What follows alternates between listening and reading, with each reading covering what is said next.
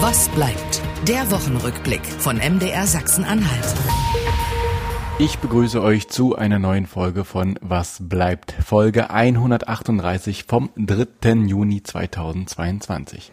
Mein Name ist Julian Bremer und einmal mehr wollen wir hier die Ereignisse der Woche zusammenfegen, damit ihr ein paar mehr Informationen und Hintergründe bekommt, die vielleicht über eine aufgeschnappte Überschrift oder eine Instagram-Story hinausgehen und damit ihr euch ein besseres Bild machen könnt und eine eigene Haltung entwickeln könnt von dem, was wir hier besprechen. In dieser Woche haben wir zwei Themen für euch rausgepickt, die nicht nur in Sachsen-Anhalt, sondern bundesweit von großer Bedeutung waren und auch sind. Die da wären. Die Polizei hat erhebliche Mängel bei der Ermittlung von Straftaten im Internet. Das hat eine Recherche von Jan Böhmermanns ZDF-Magazin Royal ergeben. Mit Josephine Ballon von Hate Aid bespreche ich gleich, woran es hapert und was das auch für die Betroffenen bedeutet. Außerdem müssen wir noch über das 9-Euro-Ticket reden. Das gibt es seit dieser Woche und warum das eine wunderbare Idee ist, die aber auch eine große Gefahr birgt, bespreche ich später mit meinem Kollegen André Plaul. Ja, dann bitte alle einsteigen, wir legen los. Unser erstes Thema, das leiten wir ganz kurz musikalisch ein. Willst du mal die Sau rauslassen? Willst du schimpfen oder hassen? Willst du auch mal Volksverhetzen oder ein Gesetz verletzen? Willst du eine Bombe bauen oder einen Minister hauen? Es gibt da einen Ort, wo kein Streifenwagen hält. Dass da im Internet offenbar kein Streifenwagen hält, das hat Jan Böhmermann und sein Team vom ZDF-Magazin Royal in der vergangenen Woche eindrucksvoll gezeigt. Für alle, die unterm Stein gelebt haben und davon noch gar nichts gehört haben in aller Kürze, das Team hat sieben Strafanzeigen, die im Internet begangen wurden, zum Beispiel Beleidigung oder Gewaltandrohung, der Polizei melden wollen. Genauer gesagt 16 Polizeien, in jedem Bundesland einer, weil Polizei ja bekanntlich Ländersache ist. Das Ergebnis war allerdings verheerend. In Sachsen-Anhalt, bei der Polizei in Magdeburg, da wurde direkt abgewunken. Zitat, die treten hundertfach auf, was sollen wir da machen? Soll der Polizist der Reporterin entgegnet haben. Und er empfahl ihr, die Dinge bei den Plattformen zu melden. Zur Aufnahme einer Anzeige riet er ihr ab. Nun wird gegen diesen Polizisten ermittelt, wegen Strafvereitelung. Aber Sachsen-Anhalts Innenministerin Tamara Zieschang sagte auch, dass dieser Polizist ein Einzelfall sei und nicht für die Polizei insgesamt stehen würde. Anekdotische Reaktionen aus sozialen Netzwerken lassen an dieser Aussage zumindest Zweifel aufkommen. Warum das aber wirklich problematisch ist, wenn die Polizei solchen Straftaten nicht nachgeht oder vielleicht auch nicht nachgehen kann, was das mit den Betroffenen macht und was besser werden muss. Das versuche ich jetzt gemeinsam mit Josephine Ballon zu erörtern. Sie ist Head of Legal bei Hate Aid, einer Beratungsstelle für Opfer digitaler Gewalt. Hallo und herzlich willkommen im Podcast Was bleibt, Frau Ballon. Hallo. Ja, vielleicht können wir vorab, bevor wir ins Thema einsteigen, mal ganz kurz ähm, noch erläutern, was genau Hate Aid ist, wann die Leute zu Ihnen kommen und wie denen da geholfen werden kann. Hate Aid ist eine Beratungsstelle für Betroffene von digitaler Gewalt. Das heißt, alle Menschen, die digitale Gewalt erfahren oder beobachtet haben, können sich an uns wenden und wir unterstützen sie einmal mit Beratung, aber auch mit Prozesskostenfinanzierung, damit sie sich auch rechtlich gegen das zur Wehr setzen können, was ihnen da widerfahren ist, gegen die Täter und Täterinnen oder auch mal gegen die Online-Plattform. Okay. Und dementsprechend haben Sie also so ein bisschen Erfahrung auf Kerbholz, was ähm, so im Umgang mit digitaler Gewalt ähm, so ähm, ja Alltag ist. Ne? Das kann man Allerdings. so sagen. Allerdings. Genau, und dementsprechend ähm, hat, war, kam mir die erste Frage, ist, hat Sie das Ergebnis dieser Recherche vom ZDF-Magazin Royal, die da am letzten Freitag ähm, veröffentlicht wurde, hat Sie das überrascht oder war das für Sie eher so, endlich erreicht das Thema mal ein großes Publikum? Leider hat es uns nicht überrascht. Ich muss zugeben, dass die Ergebnisse im Einzelnen den Bemühungen der einzelnen Bundesländer doch auf diesem Gebiet der Hasskriminalität mehr zu tun vielleicht nicht gerecht werden. Aber insgesamt hat uns das Ergebnis gar nicht überrascht. Denn leider ist es genau das, was wir von den Betroffenen immer wieder hören, dass sie auf der Polizeidienststelle nicht ernst genommen werden, dass sie abgewiesen werden, nach Hause geschickt werden und deswegen einfach frustriert sind. Und deswegen sind wir natürlich schon froh, dass das Thema jetzt mal bundesweit und ja sogar über über die Landesgrenze hinaus Aufmerksamkeit bekommen hat. Mhm. Ähm, vielleicht um unseren Hörerinnen ähm, das Problem vielleicht nochmal deutlich zu machen, äh, wie leiden denn Menschen, ähm, die sie auch unterstützen, äh, unter Beleidigungen und Anfeindungen im Netz? Welche Aspekte gibt es denn da zu beachten, die denn da eine Rolle spielen? Die Auswirkungen sind ganz vielfältig. Erstmal kann man sagen, das macht was mit allen Menschen. An niemandem geht das spurlos vorbei. Da gibt es natürlich individuelle Auswirkungen von Nervosität, Angstzuständen und einfach psychischen Folgen, die sich daraus ergeben. Ähm, und dann ist es natürlich so, dass sich Betroffene im Internet auch einfach einer anderen Dimension von Beleidigungen gegenübersehen. Denn die ähm, Auswirkungen können auch ganz konkret werden. Das Internet vergisst nicht. Das ist eine uralte Floskel, die leider sehr aktuell ist. Mhm. Und dann äh, bedeutet es eben auch in einer großen Öffentlichkeit vor den Augen von allen Freunden, Followern, Kollegen und so weiter ähm, im Zweifel bloßgestellt zu werden und nicht zu wissen, ob man es jemals wieder entfernen kann. Und das ist natürlich noch eine zusätzliche Belastung, die über die unmittelbare Beleidigung hinausgeht. Hm. Und dann ist es natürlich, Sie haben das gerade angesprochen, diese Bloßstellung und ähm, wenn dann nicht, ähm, sag ich mal, dagegen vorgegangen wird, ähm, das fühlt sich sicherlich auch irgendwie, da fühlt man sich, ich vermute, ein bisschen macht und hilflos. Auf jeden Fall. Die Betroffenen fühlen sich zu Recht verhöhnt dadurch. Das ist einfach man muss sich auch vor Augen halten, Hasskriminalität im Netz ist ein Massendelikt.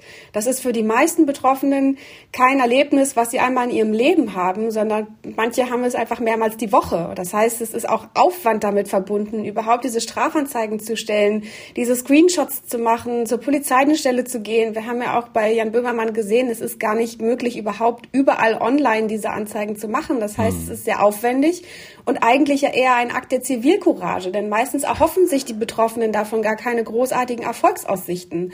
Das heißt, äh, sie machen sich diesen ganzen Aufwand und wenn sie dann weggeschickt werden und nie was dabei rauskommt, dann ist das zu Recht ein Schlag ins Gesicht. Hm. Ähm, Sie haben es gerade schon angedeutet, ähm, diese Internetwachen oder Online-Wachen, Online-Meldeportale bei den Polizeien, da muss man zur Ehrenrettung Sachsen-Anhalt sagen, das gibt es in Sachsen-Anhalt tatsächlich. Da kann man ähm, mhm. Screenshots, Bilder, PDFs etc. 100, äh, runterladen mit 100 MB Größe. Ähm, also das geht in Sachsen-Anhalt tatsächlich, aber weil Sie eingangs auch die ähm, Erwähnungen und die Bemühungen ähm, erwähnt haben, so rum, ähm, die Polizeien schon machen, das spielt da in Sachsen-Anhalt an der Stelle sicherlich äh, ein positiver Aspekt. Aber das haben ja bei weitem nicht alle. Das ist richtig. Ähm, Sie haben es, also wir haben es irgendwie schon erarbeitet, um diese Straftaten anzuzeigen, da braucht es eben die Polizei. Wenn ich bei Facebook jemanden melde, dann hat das einfach keine strafrechtlichen Konsequenzen, denn nur okay. Polizei und Staatsanwaltschaften sind befugt, eben Straftäter zu ermitteln. Ähm, und weil eben die Bürger und Bürgerinnen darauf angewiesen sind, ähm, dass diese Einrichtungen auch tätig werden, gibt es ja die sogenannte Strafverfolgungspflicht. Polizisten müssen also Straftaten, die ihnen gemeldet werden, nachgehen. Ähm, so nach diesem kurzen Rechtsexkurs was sind denn Ihre Erfahrungen äh, mit der Polizei und solchen Vergehen? Äh, Sachsen-Anhalts Innenministerin hat ja von einem Einzelfall gesprochen, der nicht die Polizei repräsentiert. Äh, können Sie das so in etwa bestätigen? Jetzt vielleicht gar nicht auf Sachsen-Anhalt bezogen insgesamt, aber so in Ihrer Arbeit, Sie haben ja mit unzähligen Fällen zu tun. Hm. Was dieses Experiment sehr eindrücklich gezeigt hat, ist, dass selbst wenn wir es mit einem Bundesland zu tun haben, was dem Thema Hasskriminalität im Netz schon Aufmerksamkeit gibt und was vielleicht auch schon eine spezialisierte Stelle bei der Staatsanwaltschaft eingerichtet hat, dass das alles nichts bringt und völlig wirkungslos ist, wenn wir nicht auch die Polizeidienststellen in der Fläche, das heißt die Polizeidienststelle auf dem Dorf und in jedem, ähm, in jedem Bezirk einer Stadt mit ins Boot holen. Mhm. Denn dann, wenn die Anzeigen dort nicht aufgenommen und bearbeitet werden und die Betroffenen möglicherweise sogar ähm, ohne eine Anzeige erstattet zu haben, wieder nach Hause geschickt werden, dann erreichen diese spezialisierten Stellen die Fälle überhaupt nicht. Und das ist natürlich problematisch, denn die Verfolgung von Hasskriminalität im Netz ist wirklich maßgeblich auf die Zivilgesellschaft und das, auf das Engagement von, von Menschen, die im Internet unterwegs sind, angewiesen. Denn es gibt keine Online-Streife, die da äh, die, die Hasskommentare ähm, sucht und für die Betroffenen meldet. Wenn die Betroffenen selber und die Zivilgesellschaft insgesamt nichts anzeigen, dann gibt es eben auch keine Fälle äh, zwischen den Aktendeckeln. Und dieses Bewusstsein ist noch überhaupt nicht auf den Polizeidienststellen ähm, des Landes angekommen. Da erleben wir, dass diese Delikte gering geschätzt werden. Es wird gesagt, es ist doch nur im Internet, das ist doch nicht so schlimm. Schalten Sie das doch ab, dann haben Sie das Problem nicht. Oder was erwarten Sie denn, wenn Sie sowas ins Internet schreiben? Das ist doch vorherzusehen. Mhm. Oder wenn Sie so ein Profilbild da nehmen. Das sind so die Beispiele, die wir immer noch mitbekommen, auch im Jahr 2022. Und deswegen, ja, ist es leider so, dass ich hier auch nicht von einem Einzelfall ausgehe. Ich muss natürlich betonen, dass es durchaus engagierte Menschen und Stellen gibt, aber die sind eben in der Fläche leider nicht vorhanden. Mhm. Also, dann kommen wir mal doch zu Ihren Forderungen, ähm, um dieses Problem zukünftig ähm, besser in den Griff zu kriegen oder Ihre Ideen. Ähm, Sie haben es gerade schon gesagt, ne? Also es muss so ein Bewusstsein dafür geschaffen werden, eben auch in der Fläche, auch in den ländlichen Regionen, auch im, in der Polizeiwache im Dorf. Ähm, da mussten die Polizisten und Polizistinnen ähm, in der Lage sein, damit umzugehen, das aufzunehmen. Ähm, was sind denn weitere Forderungen, die Sie so haben? Ist es eher die Gesetzgrundlage, die da irgendwie verändert werden muss? Oder sind die bestehenden Gesetze eigentlich ausreichend? Und die mhm. Hauptursache liegt Ihrer Meinung nach eben in der Polizeiarbeit und der Struktur dort? Ähm, oder ist doch eine ganz andere Ebene? Ja, also es gibt nicht die eine Lösung, die das Problem äh, löst und es ist auch nicht alles die Schuld der Polizei. Das wäre falsch, das zu behaupten. Äh, wir brauchen bei der Polizei mehr Aufklärung und vor allem eben auch mehr Sensibilisierung im Umgang mit den Betroffenen. Das ist natürlich ein erster wichtiger Punkt, aber damit ist es nicht getan. Wir haben nach wie vor andere massive Defizite bei der Strafverfolgung von Hasskriminalität im Netz. Das geht los damit, dass nicht alle äh, Täter und Täterinnen überhaupt identifiziert werden können. Äh, wir arbeiten mit einer Spezialisierung spezialisierten Staatsanwaltschaft zusammen und kommen dort trotz aller Bemühungen auch äh, von unserer Seite Zuarbeit zu leisten auf eine Identifizierungsquote von gerade mal einem Drittel.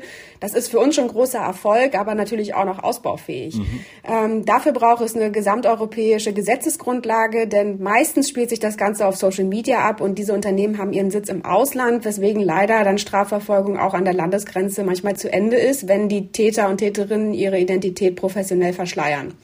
Das ist der erste Punkt.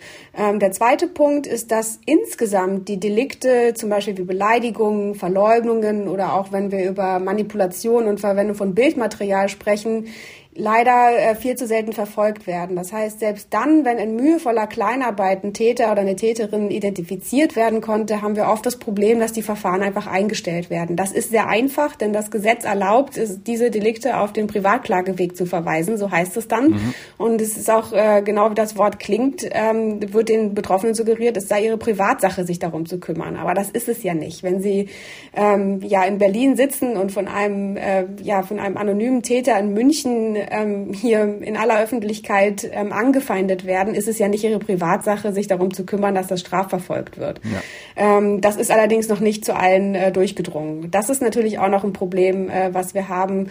Ja, und insgesamt ähm, braucht es einfach mehr Strafverfolgung, um einen Abschreckungseffekt ähm, zu kreieren. Da reicht es auch nicht, Kommentare zu löschen. Ähm, wir sind davon überzeugt, dass es auch Sanktionen für diejenigen braucht, die das ins Internet schreiben, ähm, weil wir ansonsten nicht damit rechnen können, dass sich nachhaltig was ändert.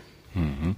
Und diese Sanktionen, die können eben nur von staatlichen Stellen ausgesprochen werden. Ja. Ähm, was mir gar nicht so klar war und was ich immer wieder aufs Neue absurd finde, ist, äh, wenn ich dann höre, dass eben die 16 Polizeien der Bundesländer in so Online-Kriminalität einfach ihr eigenes Ding machen und jeder für sich ermittelt. Ähm, nun ist die Polizei ja aus gutem Grund auch Ländersache in Deutschland. Aber irgendwie so eine bundesweite Koordinationsstelle für so digitale Gewalt, fände ich von außen betrachtet, klingt das wie eine gute Idee. Stimmen Sie dem zu oder, oder ähm, braucht es das eigentlich nicht? Ja, der Föderalismus legt der Strafverfolgung hier schon einige Steine in den Weg. Das Internet ist nun mal nicht Ländersache. Ähm, das ist ja etwas, was schwierig ist. Das zu umgehen ist allerdings auch sehr aufwendig, denn den Föderalismus kann man ja nicht einfach so mit einem Fingerschnippen abschaffen. Ja. Ähm, es gibt natürlich andere Lösungen, die diskutiert werden können. Wir haben uns zum Beispiel auch schon früher dafür stark gemacht, tatsächlich sowas wie ein bundeseinheitliches äh, Portal zu haben, wo Fälle eingespeist und an die Staatsanwaltschaften in Deutschland äh, verteilt verteilt werden, vielleicht nach einem Verteilungsschlüssel. Aber das kann man eben von Bundesseite auch nicht so einfach anordnen. Ich habe jetzt äh, gesehen, dass nach der Justizministerkonferenz auch diskutiert wurde, ob man nicht wenigstens ein bundeseinheitliches Anzeigeportal ähm, einrichten wollen würde. Da gäbe es ja auch durchaus Lösungen, dass das eben trotzdem in den Bundesländern bleibt. Wenn man die Person zum Beispiel fragt, äh, in welchem Bundesland leben sie denn, dann weiß man auch direkt, wo es zugeordnet werden kann.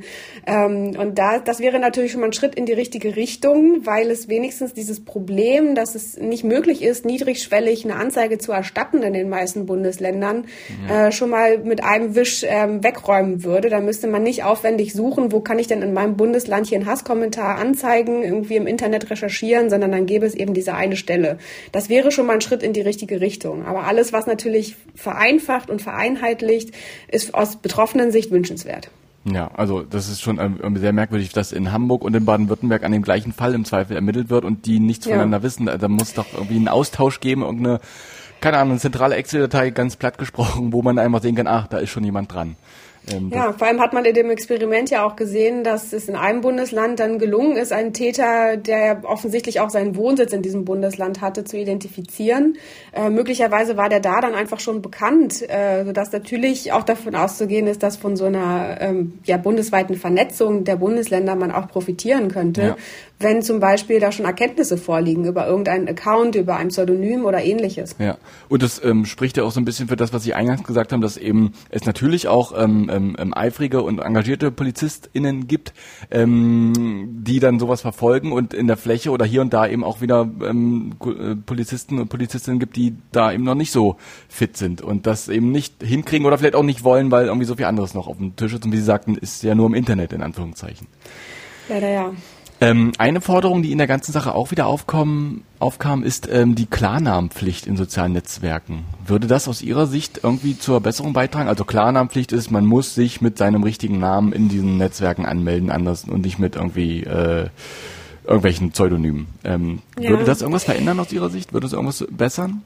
Vielleicht würde es was verbessern, aber es würde auch Sachen verschlimmbessern. Deswegen würden wir uns eher nicht für eine Klarnamenpflicht aussprechen und tun es auch nicht, äh, weil wir der Meinung sind, dass es durchaus legitime Gründe gibt, warum man zum Beispiel aus der Angst vor Anfeindungen für seine politische Meinung oder für andere Ansichten, die man äußern möchte, für Aktivismus im Netz, journalistische Tätigkeit und so weiter und so fort, ähm, vielleicht nicht mit seinem Klarnamen auftreten möchte. Das sind legitime Gründe. Ähm, es gibt allerdings mildere Alternativen zur Klarnamenpflicht, mhm. die man durchaus diskutieren sollte. Das aktuelle Problem, was wir haben, ist ja Klarnamenpflicht hin oder her. Die Klarnamenpflicht wird ja im Übrigen auch, im Übrigen auch durch die sozialen Netzwerke schon gewünscht. Also in den AGB steht ja, dass man sich mit dem Namen anmelden soll, den man auch im echten Leben benutzt. Das wird halt nur reihenweise missachtet. Ähm, aber wir sehen zum Beispiel nicht ein, warum es auch ohne eine Klarnamenpflicht einen Anspruch auf absolute Anonymität im Netz geben soll. Ich vergleiche das mal gerne mit dem Straßenverkehr. Da kann ich ja auch mit meinem Auto rumfahren und keiner kennt mich und es ist auch allen eigentlich egal, wer ich bin. Aber wenn ich einen Unfall baue, wenn ich jemanden überfahre, dann kann man sich durchaus mein Kennzeichen aufschreiben und die Polizei und auch wirklich nur die Polizei ist dann ähm, in der Lage, aus diesem Kennzeichen meine Identität abzuleiten und äh, mich zu Hause aufzusuchen und mich zu fragen, fragen, warum ich das gemacht habe. Und sowas würde ich mir auch fürs Internet wünschen. Das heißt, da gibt es verschiedene Varianten. Man kann zum Beispiel darüber sprechen, wie man IP-Adressen besser nutzbar macht. Oder man könnte auch über eine Verifizierungspflicht bei den sozialen Netzwerken sprechen. Dann wäre nicht öffentlich der Klarname sichtbar, aber man hätte wenigstens zum Beispiel über eine Telefonnummer oder über andere verifizierte Daten die Sicherheit, dass bei den sozialen Netzwerken keine Daten liegen, die komplett erfunden sind. Das mhm. ist das mhm. Problem, was wir nämlich haben. Wir führen auch manchmal Verfahren, ähm, wo wir auf zivilrechtlichem Wege von den Plattformen verlangen, dass sie die Daten der Täter und Täterinnen herausgeben für unsere Klientinnen. Mhm. Und das ist äh, etwas, da kriegen wir dann manchmal Daten. Aber die Daten, die da hinterlegt sind, sind manchmal auch leider ziemlich nutzlos, weil keinerlei Überprüfung stattfindet und keinerlei Verifizierung ähm, dessen, was da, was da hinterlegt wird. Und das ist ja eben ein Problem, was ich auch nicht so ganz einsehe, warum das möglich sein muss, sich mit völlig erfundenen Daten hier zehn Profile anzulegen. Hm. Aber ist es nicht schon so, dass man über IP, das muss ich jetzt wirklich nochmal nachhaken, dass man über IP-Adressen dann eben dann doch eben die die Leute ausfindig machen kann? Also außer ich bin irgendwie ähm, digital bewandert und mache mit Tor-Browsern rum etc. pp. Ähm, aber sonst ist es für den Normalnutzer nicht möglich, dass er ausfindig gemacht wird? Ja, das ist leider schwierig. Ähm, ich möchte jetzt auch niemandem eine Anleitung geben, wie es geht, aber die Tatsache ist die, dass wir erstens, um an die IP-Adresse zu kommen, aktuell auf die Plattform angewiesen mhm. sind, dass sie die IP-Adresse rausrücken. Das ist die erste Hürde. Die zweite Hürde ähm, ist, dass IP-Adressen nur fünf bis sechs Tage gespeichert werden.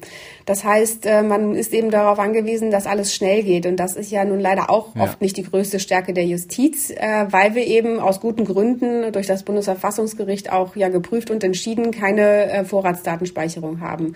Aber auch hier äh, gäbe es natürlich Mittel und Wege, wie man versuchen könnte, dem Datenverlust ein bisschen Einhalt zu gebieten. Ähm, das ist aber was, was auch wieder schwierig ist im Föderalismus umzusetzen. Hm. Und noch kurz zu den Plattformen. Äh, sagten Sie sind angewiesen, dass Sie die Daten rausrücken. Äh, das passiert in der Regel eher nicht, weil Sie sagten es dann, äh, sitzen die irgendwo im Ausland und man erreicht die nicht oder da kriegt man keine Antwort etc. Oder funktioniert das gut? Das ist sehr, sehr unterschiedlich. Was uns die Strafverfolgungsbehörden berichten, ähm, ist, dass die Plattformen durchaus ab und an mitwirken. Das Problem ist, dass wir keine europäische Gesetzesgrundlage haben, die das äh, rechtssicher durchsetzbar macht, sondern wir sind auf den guten Willen der Plattform angewiesen, mhm. hier mitzuwirken.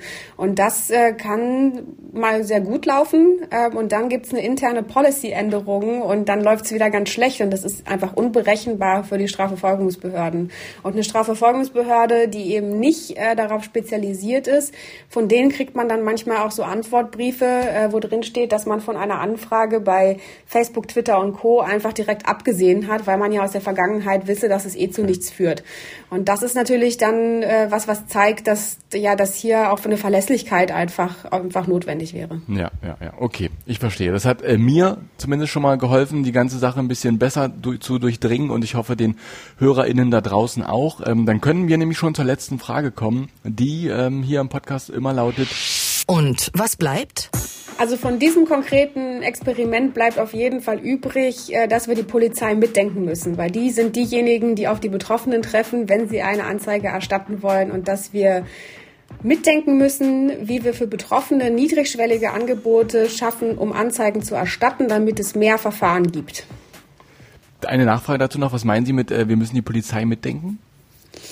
Es reicht nicht, ist das, was ich vorhin versucht habe zu sagen, mhm. das reicht nicht, äh, hier wahnsinnig hochspezialisierte Stellen bei den Staatsanwaltschaften einzurichten, weil die Staatsanwaltschaft ist nicht die, wo die Betroffenen bei der Anzeigenerstattung landen. Wir müssen zusehen, dass diese Fälle von Hasskriminalität im Netz aufgenommen werden und dass sie auch als solche klassifiziert werden, damit sie die richtigen spezialisierten Stellen erreichen.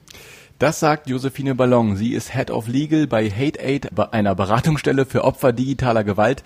Und mit ihr habe ich darüber gesprochen, wie präsent die Polizei im Internet ist und ähm, wie man so gegen diese Gewalt im digitalen Raum besser vorgehen könnte. Frau Ballon, vielen Dank für Ihre Zeit und für Ihre Einschätzungen. Sehr gerne. Seit dem 1. Juni, also seit Mittwoch, ist in Deutschland der Tankrabatt in Kraft, über den sich die Menschen und vor allem die Mineralölkonzerne freuen. Außerdem gibt es seitdem auch das 9-Euro-Ticket für den ÖPNV.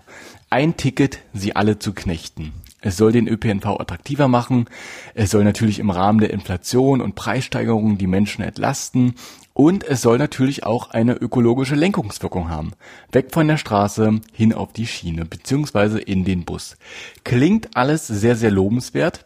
Aber ist dieses Ticket wirklich so eine gute Idee? Und welche Gefahren birgt es vielleicht auch? Darüber will ich jetzt reden. Und wenn ich über Bahn- und Zugthemen sprechen will, kommt nur ein Gesprächspartner hier im MDR in Frage, nämlich mein Kollege André Plaul, der jedes verbaute Gleisteil in Sachsen-Anhalt noch beim Vornamen kennt. Grüß dich, André. Hi, Julian. Ähm, ja, 9-Euro-Ticket. Ich gehe fest davon aus, du bist schon im Besitz von einem? Äh, nicht nur eins. Ah, okay. das sind ja richtige, richtige Sammlerstücke. Ich habe äh, die schönsten auch aus Sachsen-Anhalt beisammen. Ich habe mir von der Naumburger Straßenbahn eins besorgt. Das schicken die übrigens per Post, wenn man das möchte. Äh, Thomas Tasler war diese Woche in Wernigerode, hat mir eins von der Harzer Schmalspurbahn besorgt. Da ist auch eine kleine Dampflok mit drauf. Ähm, ich habe mir hier in Magdeburg am Automaten eins gezogen und auch bei der Bahn am Automaten eins gezogen. Jetzt denkst du, Moment, das sind doch schon vier, sind ja nur drei Monate. Na, hier im Kollegenkreis wollten natürlich auch alle 9-Euro-Tickets haben und ich habe hier fleißig gedealt die Tage. Okay. Gut, ähm, so viel dazu. Ähm, ich habe es einfach in der App, es geht auch. Das kann man auch Ach machen. so, ja. Ah. Aber so, so weit seid ihr noch nicht, ne? Ähm, wie, wie, bist, du schon, bist du schon viel gefahren? Einmal Sylt hin und zurück? Sylt, das reizt mich überhaupt nicht, ehrlich gesagt, aber ich freue mich jeden Tag, wenn ich bei Twitter die entsprechenden Einträge sehe, wer es mal wieder auf die Insel der Schönen und Reichen äh, geschafft hat. Neun Euro, da kriegst du ja sonst nicht mal einen kleinen Aperol Spritz auf der Insel, ja. Ähm, aber äh, doch, ich war unterwegs, ich konnte es natürlich nicht aushalten. Ich war am Premierentag schon ähm, mit der Bahn gefahren und ähm, bei mir ist es ja immer so, dass ich hier nach meinem Dienst gern eine Runde mit dem Fahrrad fahre. Fahrrad ist ja auch schon ne, das Stichwort. Ja. Und ähm, am Ende meiner Fahrradtour geht's dann eben zurück mit der Bahn. Und ich hatte große Sorge, dass da ein Ansturm ansteht gleich zu Beginn, dass ich möglicherweise keinen Platz zum Sitzen finde oder noch schlimmer, dass mein Fahrrad keinen Platz mhm. im Zug findet. Ich bin nach Gentin geradelt und ich hatte Glück, ich war positiv überrascht. Ja, es war ein bisschen voller an äh, dem Nachmittag, also so früher Nachmittag, 14 Uhr, das ist so die Zeit. Da sind die Schüler schon weg, die Berufspendler aber noch nicht da. Also da hat sich eine gute Lücke ähm, geboten. Ähm, ich habe Platz gefunden, äh, auch das Fahrrad hat noch Platz gefunden. Das sind ja diese Doppelstockwagen, die aus mhm. Berlin kommen, die über Gentin fahren. Und da hast du ja in jedem Wagen ein Mehrzweckabteil für die Fahrräder. Da verteilt sich das äh, natürlich gut. Ähm, und ansonsten muss man natürlich schauen, je nach äh, Tageszeit und vor allem nach Tag. Je näher das Wochenende rückt, umso schwieriger wird es. Je näher das Ganze Richtung Feierabend rückt äh, mit der Zugfahrt, umso mhm. komplizierter wird es. Da sind die Züge spürbar voller. Ähm, ich habe mir das auch von Kollegen erzählen lassen. Unser lieber Kollege Jan, der hier den Nachmittag moderiert, der war gestern Abend nach Berlin auf dem Rückweg und der schrieb mir, um Himmels Willen, hier ist total voll. Ich muss schon seit Magdeburg stehen unsere Kollegin Olga, die gestern Morgen mit dem Fahrrad und der Bahn äh, von Haldensleben nach Magdeburg fahren wollte, die musste ihr Fahrrad am Bahnhof schon stehen lassen. Oh. Das sind nämlich Züge, die haben nur so kleine Mehrzweckabteile, da passen vier, fünf Fahrräder hinein. Das kann man in Sachsen-Anhalt zwar machen, also kostenlos das Fahrrad mitnehmen, das ist sozusagen politisch gewollt, aber in den Zügen sind gar nicht so viele Plätze. Und wenn die Plätze, die da sind, vollgestellt sind, manche schaffen das ja auch mit zwei Rädern sozusagen den Platz für vier Fahrräder voll zu machen, dann darf aus Sicherheitsgründen kein weiteres Fahrrad mit und dann muss man eben draußen bleiben oder im Zweifel eben dann nur äh, das Fahrrad. Das habe ich auch schon äh, zu normalen Zeiten äh, mitmachen müssen. Ist dann halt großes Pech. Also Fahrradmitnahme im Zug ist immer noch großes Risiko und ähm, wenn ich weiß, es läuft auf den späten Nachmittag hinaus, dann mache ich das nicht. Dann traue ich mich einfach nicht. Das Risiko ist mir zu groß, mit dem Fahrrad am Bahnhof stehen zu bleiben. Hm. Aber wie du schon sagtest, das gibt's ja mitunter auch schon zu vor 9-Euro-Ticketzeiten. In dem, in dem ja. Fall ist jetzt schwer abzusehen, inwiefern das jetzt schon direkt daran gelegen hat, könnte natürlich aber trotzdem gut möglich sein. Na, ich habe ähm, in den Zügen, in denen ich unterwegs war, tatsächlich Leute gesehen hier, äh, Backpacker, also mit, mhm. mit Rucksack, mit großen Fahrradtaschen, Leute mit gewaltigen Koffern. Also du hast so, so beide, du hast junge Leute, denen du ansiehst, ah, die reisen jetzt äh, durch Deutschland, die machen eine kleine Entdeckungstour, die haben dann auch ihre äh, Umstiegspläne in der Hand, zum Teil mehrseitig. Ja. Die, äh, hatte ja auch welche, die sind in Magdeburg schon falsch ausgestiegen klar, ähm, wenn es heißt Magdeburg, raus aus dem Zug, ah, es war erst Neustadt. Sie wollten dann aber bis zum Hauptbahnhof, dann nochmal alle Türen auf, alle wieder rein und so weiter. Und du hast aber eben auch äh, die, die mit äh, großem Koffer, wo du siehst, ah, hier wird schön Deutschlandurlaub gemacht, die sind äh, dabei, die hast du normalerweise an einem Werktag 14 Uhr nicht gesehen. Also mein persönlicher Eindruck ist, das 9-Euro-Ticket, das wirkt bereits. Ja, das ähm, klingt auch schon mal gut. So soll es ja auch sein. Es soll ja auch wirken. Es sollen ja auch Leute annehmen. Ähm, bevor wir vielleicht weiter auf die Bewertung ähm, des Tickets an sich zu sprechen kommen, nochmal ganz kurz ähm, vielleicht, wo das gilt. Also klar ist, in allen REs, in allen RB, RBs, mhm. in allen S-Bahnen, Trams und Bussen. Ähm, aber es gibt ja auch Ausnahmen und Besonderheiten. Äh, was, worauf muss man da in Sachsen-Anhalt ähm, achten, wo das dann gilt oder dann plötzlich nicht mehr gilt? Ähm, vielleicht, also die generelle Regel ist, glaube ich, klar, aber die Ausnahmen müssen wir vielleicht nochmal kurz erläutern. Wir haben in Sachsen-Anhalt tatsächlich einige Besonderheiten, aber die nur im äh, positiven Sinne, denn es gibt bei uns vor allem Bahnstrecken, die haben ähm, nur einen Saisonbetrieb und die haben dann auch einen Sondertarif, äh, zum Beispiel die Dessau-Wörlitzer Eisenbahn, die von den Dessauer Stadtwerken mitbetrieben wird, oder die Wipperliese, die nach Wippra fährt am Wochenende, oder auch die Harzer Schmalspurbahn. Normalerweise haben die eigene Tickets, das ist dann wenn man hin und zurück und mit Familie immer ja. etwas teurerer Spaß, die machen mit beim 9-Euro-Ticket. Bei der Harzer Schmalspurbahn muss man die Ausnahme in Kauf nehmen, dass man natürlich nicht für den Preis mit hoch zum Brocken fahren darf, auf dem Rest des Netzes aber schon. Ja, sehr schön. Das habe ich auch gesehen. Wir wollen am Wochenende in den Harz fahren und da hätte man für die Bockenticket, äh, also hoch, hätte man nochmal extra zahlen müssen. Wir haben uns jetzt für eine so andere Route entschieden.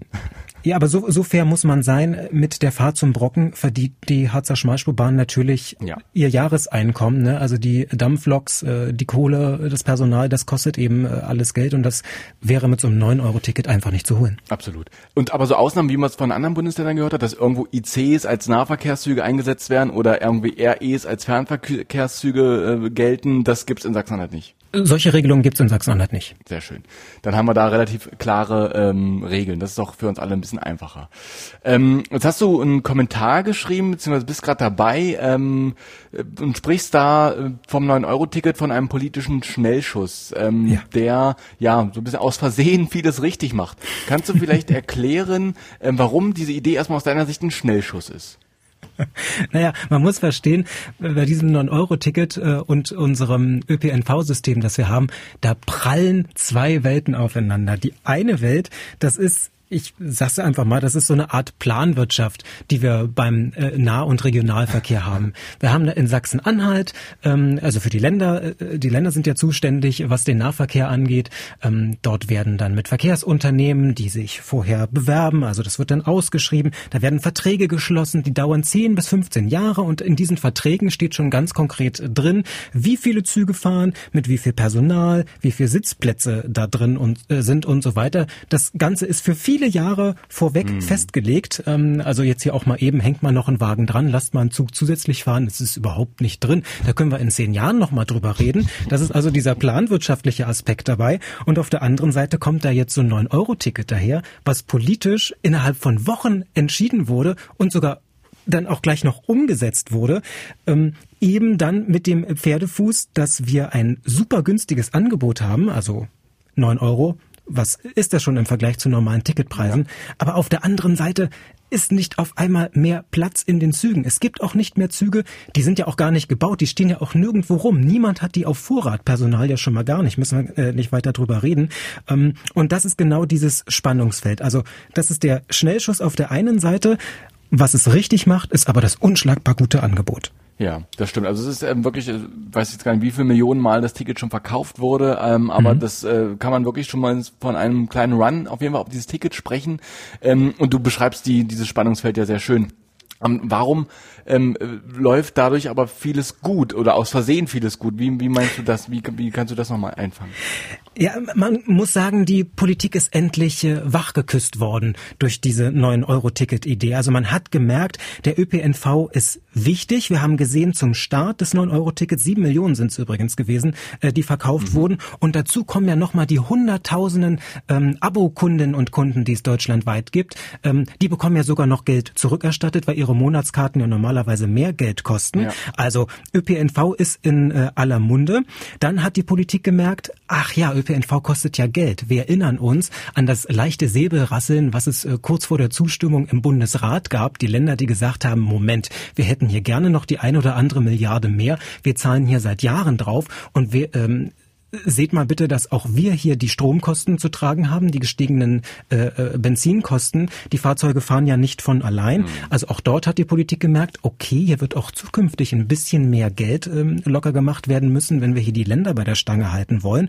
Und äh, aber auch die Bahn selber hat gemerkt, ja, wir müssen investieren. Da hatten wir doch diese Woche die Meldung, ab 2024 soll die Generalsanierung des Bahnnetzes anstehen dass das mit enormen Einschränkungen ähm, zu tun hat, das muss ich nicht extra erwähnen, aber da ist jetzt vieles angestoßen worden. Okay, also haben auf einmal die Leute gemerkt, wenn wir ein gutes Angebot haben, zu günstigen Preisen, dann wird es auf einmal genutzt. Wer hätte das ahnen können? Also wirklich. ähm, das ist ja das Interessante an diesem Ticket, ja. Ähm, jetzt ist es auf einmal neun Euro. Viele Leute sagen, das ist jetzt für mich echt eine Alternative. Ähm, und im Gegenzug dazu haben wir eigentlich gar nicht die, also oft ist es so, in anderen Ländern, bevor man so ein Ticket einführt, wird erstmal die Infrastruktur dafür geschaffen. Da werden eben neue Gleise verlegt, da werden mehr Waggons eingesetzt etc., damit man diesen Ansturm auch gerecht wird. Mhm. Bietet de, von der Sicht betrachtet das 9-Euro-Ticket auch eine Gefahr? Würdest du das so sehen? Na, das, genau, das ist eben der Nachteil des Ganzen. Ich persönlich bin der Meinung, erst das Angebot äh, schaffen ähm, und dadurch eine Nachfrage generieren, das wäre natürlich der logische Weg. Mhm. Aber dadurch, dass wir eben in Deutschland die Dinge mit vielen Jahren, manchmal auch Jahrzehnten im Voraus planen, weil ja ja auch Steuergelder ausgegeben werden. Es ist ja nicht so, dass ähm, wir uns hier mit Absicht dusselig anstellen. Es geht darum, verantwortungsvoll mit Steuergeldern umzugehen, ähm, ist auch klar. Ähm, wir können aber nicht so lange warten, ja. bis sozusagen mehr Züge da sind, ja. äh, mehr Strecken häufiger befahren werden. Und deswegen ist es mir lieber, dass wir jetzt mit diesem politischen Schnellschuss ähm, dieses 9-Euro-Ticket eingeführt haben. Und es ist vor allem eine Riesenchance. Also neben den Abonnentinnen und Abonnenten, die ohnehin mit den Zügen mhm. fahren, lockt es natürlich an. Sieben Millionen, sagte ich. Es ist auch, ähm, wenn man den Bahntarif sich anschaut, eine kleine Revolution. Es ist etwas geschehen, was ich persönlich für unmöglich gehalten habe. über Nacht, ja, du, du, musst verstehen, in Deutschland, wir haben ein Netz aus über 50 Verbundgebieten mit eigenen Tarifen, die eigene Regeln haben. Das ist über Nacht durch dieses 9-Euro-Ticket beiseite gewischt worden. Wir haben einen Fahrschein, der verdammt nochmal überall gilt. Ohne dass ich gucken muss, muss ich dieses Ding jetzt entwerten. Ist das Fahrrad inklusive? Ist das Kind inklusive? Ist der Hund inklusive? Oder darf ich es vielleicht erst nach 9 Uhr nutzen? Ich darf dir ein Beispiel nennen. Wir beide als, als Tangerhütter, wir können ja mal offen reden. Wenn man mit dem Zug von Tangerhütte nach Magdeburg fährt, hättest du gedacht, dass du drei verschiedene Tickets kaufen kannst? Nee. Du kannst wählen zwischen dem Verbundtarif, da würde das Ticket 6,60 Euro kosten. Dann kannst du wählen zwischen dem Hopper-Ticket, das würde 6,10 Euro kosten auf derselben Strecke. Wenn du eine Bahncard hast. Aber erst nach 9 Uhr, oder? Da, erst nach 9 Uhr, sehr gut. Verbundticket hättest du entwerten müssen, sonst kostet 60 Euro. Äh, aber wenn du eine Bahncard hast, in Sachsen-Anhalt ist es so, dass hier im Verkehrsverbund ähm, MDV und in Marego der Bahncard-Rabatt akzeptiert wird. Das heißt, wir hätten auch ein Ticket mit Bahncard-Rabatt kaufen können. Das wäre dann 5,50 Euro. Hätte sich dann als das günstigste herausgestellt. Das ist doch der Wahnsinn. Geht's hier eigentlich noch um den Fahrgast? Ja, das stimmt. Das ist in der Tat, finde ich, auch der, der, größte Bonus, den das Ticket mit sich bringt, dass man eben wirklich mhm. diese ganzen Zonen und Regelungen und sowas, die sind alle egal, sondern es ist, gibt ein Ticket und ab dafür. Das ist wirklich, ja. ähm, da stimme ich dir völlig zu. Ähm, worauf ich aber noch zu sprechen kommen wollte, nämlich auf diese Gefahren. Also wir haben es gesagt, so der ja. Unterbau für dieses Ticket ist eigentlich noch gar nicht da. Ähm, erstmal, wird der denn geschaffen? Weißt du, ob da jetzt irgendwelche Dinge in Bewegung sind? Weil ich meine, das 9-Euro-Ticket gilt jetzt erstmal nur drei Monate. Was danach kommt, ist irgendwie unklar. Ähm, da wird sich jetzt, wegen drei Monate wird die Bahn sich jetzt wahrscheinlich bewegen und sagen, jetzt Waggons in Höchstleistung produzieren. Da wird sich auf die Schnelle auch gar nichts machen lassen. Das liegt aber auch am Bahnnetz, das wir in Deutschland haben, was ein ähm, inkludiertes Netz ist. Also vom Güterzug bis zum ICE mhm. nutzen ja hier alle dasselbe Gleis. Wir werden, ich hatte ja vorhin von dieser RE1-Linie Magdeburg-Berlin erzählt, äh, zum Fahrplanwechsel im Dezember eine kleine Veränderung haben.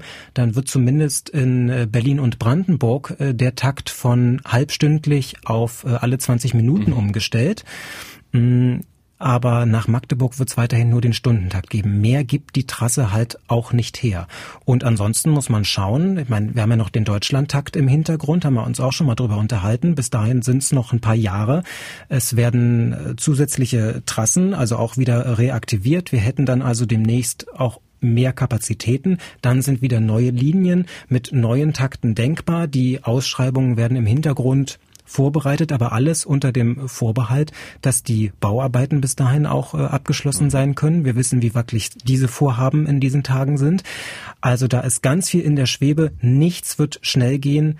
Da werden wir noch eine ganze Weile Geduld haben müssen. Und du hast natürlich recht, dadurch, dass dieser Ausbau im Moment noch nicht erfolgt ist, birgt das Ganze im Moment die Gefahr, dass sehr viele Fahrgäste aufeinanderprallen zu Stoßzeiten. Ja. Klar, alle wollen nach Feierabend fahren, alle wollen ins Wochenende fahren. Das Pfingstwochenende wird eine Katastrophe auf einigen Hauptstrecken. Das, da muss man kein Prophet sein, um das vorherzusehen. Das wird viele Fahrgäste möglicherweise auch abschrecken. Die werden schlechte Erfahrungen machen. Etliche werden, äh, ich hatte vorhin das Beispiel Fahrrad genannt, ihr Fahrrad nicht mitnehmen mhm. können, werden frustriert sein, werden über die Bahn schimpfen, werden sich überlegen, ob sie das noch einmal machen. Ähm, da ist das System einfach zu unflexibel. Um aber da noch was Positives draus zu ziehen, dadurch, dass es enger wird in den Zügen, Du merkst, ich bin ja auch so ein Verteidiger des Bahnsystems. Ja, dadurch, dass es enger wird in den in den Zügen, ähm, werden wir Fahrgäste uns vielleicht auch in den besonderen Disziplinen äh, wieder etwas üben, nämlich in den Disziplinen Geduld, Verständnis und Rücksicht. Also, dass vielleicht doch nicht die Tasche neben mir einen extra Platz braucht, dass ich mein Fahrrad vielleicht doch so hinstelle, dass noch ein anderes hinpasst. Wenn ich richtig gut bin, frage ich auch vorher, wohin die anderen wollen, dass wir nicht an jedem Bahnhof anfangen, so Fahrrad-Mikado zu spielen, das unterste zu oberst und so weiter. Das kann uns gesellschaftlich ja auch ein bisschen weiterbringen. Ich finde das gut, dass du immer die positiven Sachen herausstellst. Das mhm. äh, gefällt mir gut hier in der Sache. Ähm, aber ich wollte noch mal diese Gefahr noch mal kurz erläutern. Das ist nämlich in der Tat, ähm, nee, jetzt haben wir irgendwie Leute, die sich darauf einlassen, mal wieder Bahn fahren. Da werden bestimmt viele Dauerfahrer auch dabei sein. Du hast die Abonnements erwähnt und ähm, so weiter.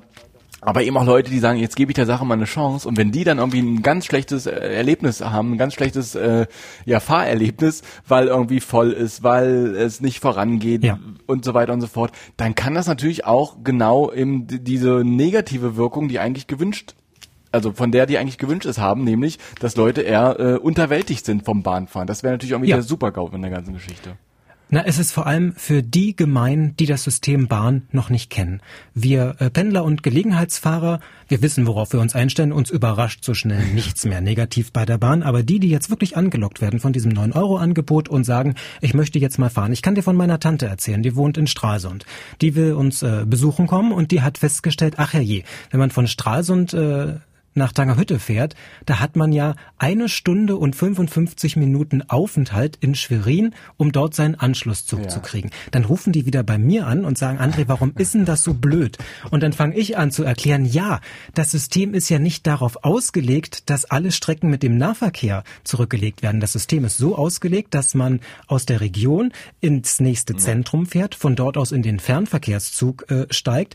Der muss dann erstmal abfahren und nicht erst die Regionalbahn und der Fernverkehrszug juckelt hinterher. So ist das Ganze nicht gedacht und dadurch kommen jetzt diese ganzen Schwierigkeiten äh, drauf und ähm, ja volle Züge Richtung Ostsee oder aus äh, Richtung Ostsee, die sind auch vorprogrammiert. Also spaßig wird das nicht. Wir haben uns jetzt so entschieden, dass wir unserer Tante entgegenfahren. Dann hat sie es in Schwerin nicht so schwer mit dem Aufenthalt und dann auf dem Weg von der Ostsee hierher, dann ist geteiltes Leid vielleicht halbes Leid. Also macht ihr die Züge noch voller? Das hast du gesagt. André, ich glaube, das hat äh, uns, glaube ich, allen einen guten Einblick gegeben, äh, warum dieses 9-Euro-Ticket eine ganz großartige Geschichte ist, warum es aber auch Gefahren birgt und ähm, was das eigentliche Problem ist, nämlich, dass die Infrastruktur ähm, eigentlich noch gar nicht so weit ist und wir irgendwie im, ich glaube auch im EU-Vergleich ähm, pro Kopf äh, Bahnausgaben ähm, sehr gering sind ähm, in mhm. Deutschland. Ähm, ich glaube, das ist der eigentliche Kern des ganzen Übels. Und mal gucken, inwiefern das 9-Euro-Ticket das Ganze ein bisschen übertünchen kann in den kommenden Monaten. Wir können dann nämlich zur letzten Frage kommen, äh, die äh, wie immer lautet. Und was bleibt? Ja, das 9-Euro-Ticket, das ist ein tolles Geschenk für alle, die Bahn fahren oder Bahn fahren wollen, aber es ist ein Geschenk mit Nebenwirkungen. Das ist eine schnelle Maßnahme, die auf jahrzehntealte Probleme trifft, alle, die im Nahverkehr unterwegs sind, die brauchen jetzt drei Monate lang gute Nerven und sollten vielleicht auch einen Plan B parat liegen haben. Und wenn der nur lautet, im Zweifel fahre ich einen Zug eher oder einen Zug später. Das Gute ist, dank des 9-Euro-Tickets ist der ÖPNV endlich auf der politischen Agenda angekommen. Aber hier muss noch einiges aufgeholt werden. Ja, das äh, kann man so sagen. Und eine Frage noch in die Zukunft blickend. Äh, was meinst mhm. du, nach den drei Monaten geht's dann weiter? Gibt es ein ähnliches äh, Ticket oder ähm, wird es einfach danach weitergehen wie bis vor und wir sind wieder im Zonen- und Tarifdschungel? Ich bin sehr froh, dass es in Sachsen-Anhalt ja die Überlegungen gibt, so ein 365-Tage-Ticket einzuführen. Und ich denke, nach den Erfahrungen des 9-Euro-Tickets, das zeigt, die Leute fragen das ja nach, die haben Lust darauf, Bus und Bahn zu nutzen, wird man hinter dieser Idee auch nicht wieder äh, zurückkommen. Das sagt André Plaul. Mit ihm habe ich darüber gesprochen, was die Chancen und die Risiken sind vom 9-Euro-Ticket. André, wie immer, vielen Dank für deine Zeit und für deine Einschätzungen. Aber gern. Gute Fahrt. Damit haben wir dann unseren Zielbahnhof erreicht und unsere gemeinsame Fahrt endet hier für diese Woche.